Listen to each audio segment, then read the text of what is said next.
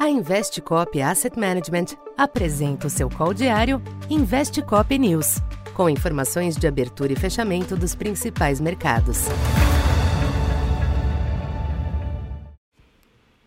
Boa tarde. Eu sou o Silvio Campos Neto, economista da Tendências Consultoria, empresa parceira da Investcop. Hoje, dia 19 de abril, falando um pouco do comportamento dos mercados nesta quarta-feira. Os mercados internacionais tiveram uma sessão marcada pela continuidade dos ajustes à precificação da política monetária do Fed, com os agentes consolidando a leitura de uma nova alta dos juros em maio e reduzindo a confiança em cortes da taxa no curto prazo. O yield do Treasury de dois anos atingiu o maior nível após os eventos bancários de meados de março, acima de 4,2%. Com isso, o dólar teve um dia de ganhos disseminados ante as demais moedas. Em Wall Street, a temporada de balanços teve a reação positiva aos resultados do Morgan Stanley, porém negativa ao balanço da Netflix. No final, bolsas ao redor da estabilidade após uma abertura em queda. Já o petróleo cedeu com o dólar forte, com o Brent de volta aos 83 dólares.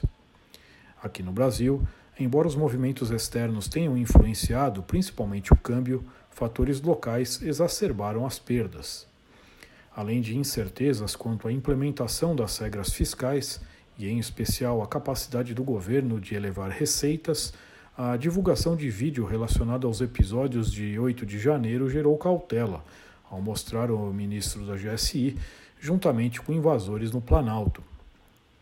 As imagens aumentam as chances de uma CPI sobre o tema, o que pode prejudicar a tramitação das novas regras fiscais. Neste ambiente, o dólar teve forte alta de 2,2% para 5,08, no maior nível deste mês até aqui. Os DIs médios e longos exibiram altas relevantes.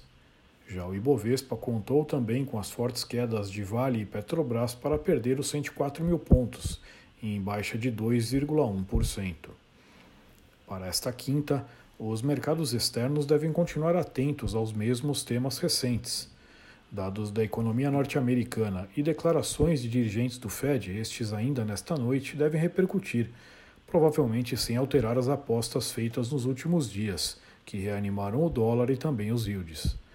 Nas bolsas, balanços divulgados no fechamento de hoje, como IBM, Alcoa e Tesla, devem repercutir, com reações iniciais mistas. No Brasil, o tema político deve permanecer no centro das atenções com o temor de prejuízos à agenda fiscal.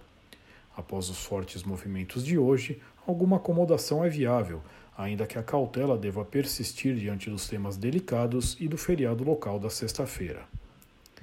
Então por hoje é isso. Muito obrigado e até amanhã. Essa foi mais uma edição Investe Cop News.